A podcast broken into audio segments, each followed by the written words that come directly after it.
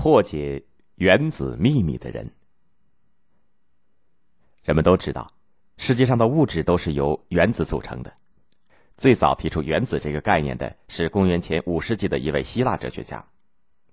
可是原子究竟是什么模样，谁也说不清楚，因为它太小了，一千多万个原子并列排着才有一厘米长，肉眼是无法看到它的。就说大科学家牛顿吧，他猜想原子的形状如同是一个小小的台球。直到二十世纪初，原子之谜才被科学家破解。一九一一年三月七号这天，英国曼彻斯特市内，有着古老历史的曼彻斯特文学和哲学协会照例举行报告会。第一个登上讲坛的人拿着一条颜色古怪的蛇，他说自己是个水果商。这种他从没有见到过的蛇，是自己从牙买加进口的香蕉当中发现的。当他带着蛇在人们惊异的目光里走下讲坛的时候，一个面色红润、蓝眼睛、腹部微凸的绅士开始发言。从小，我想象的原子似乎是个良好而坚硬的家伙，可能是红色或者是灰色的。他继续说道：“可是，一九零三年，德国科学家。”莱纳德用实验证明，原子不是坚硬的，而是个充满空洞的空间，其中有许多带电的粒子。这些粒子在原子的空间中，就像葡萄干在布丁里一样。前些日子，我通过实验终于明白了，原子内部有一个核，带电的粒子包围着这个核，就好比宇宙里各个星星围绕着太阳一样。发言者是新西兰的物理学家卢瑟福。他在一九零八年已经获得了诺贝尔化学奖。尽管下面的听众有的听得似懂非懂，有的根本就听不明白，可是从这天开始，人类可以说进入了原子时代。发现原子核的实验是在专门的仪器当中进行的。卢瑟福先前在研究铀和土的放射性的时候，把其中一种辐射命名为阿拉法辐射，另一种命名为贝塔辐射，然后他在助手的帮助下。用仪器把一个强的阿拉法粒子以四十五度角射向了一张金箔。按照传统的理论，这些阿拉法粒子会顺利的穿过金箔，因为原子中间带电的粒子和空间是无法阻挡阿拉法粒子束的。奇怪的是，实验结果发现，竟然有些阿拉法粒子被阻而反弹了回来。这确实是我一生当中所遇到的最难以置信的事情。几乎是像你把一颗十五英寸的炮弹射向了一张棉纸，而它却反弹回来打中了你。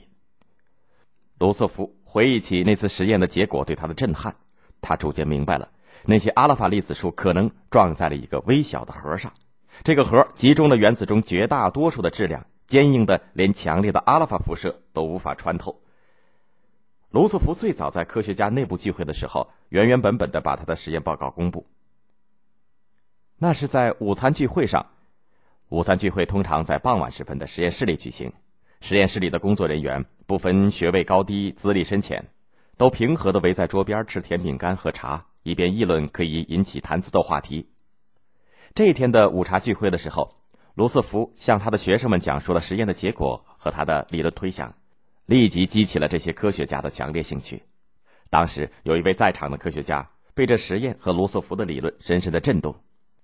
直到二十七年以后，他还以当时在场而自豪。我此生最值得庆贺的一件事情，就是当原子核诞生半个钟头的时候，我出现在现场。卢瑟福第一次发现了原子核，提出原子的结构是由带正电的电荷和原子核与核外电子组成的理论推测，不久被其他的科学家多次实验所证实。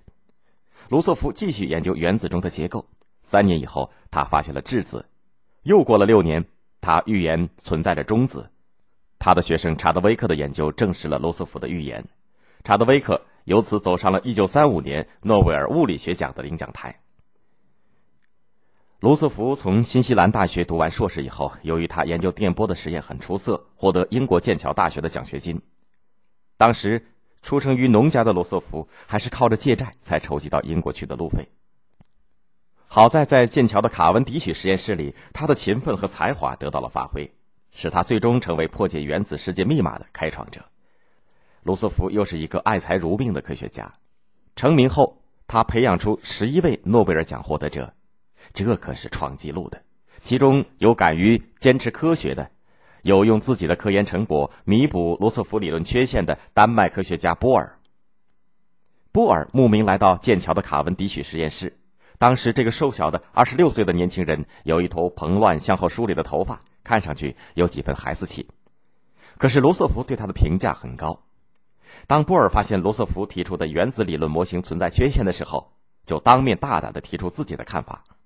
罗瑟福和他进行了辩论以后，认为波尔的观点是正确的，可以补充自己的理论，就热情地鼓励波尔写论文，然后推荐波尔的论文在当时有名的哲学杂志上发表。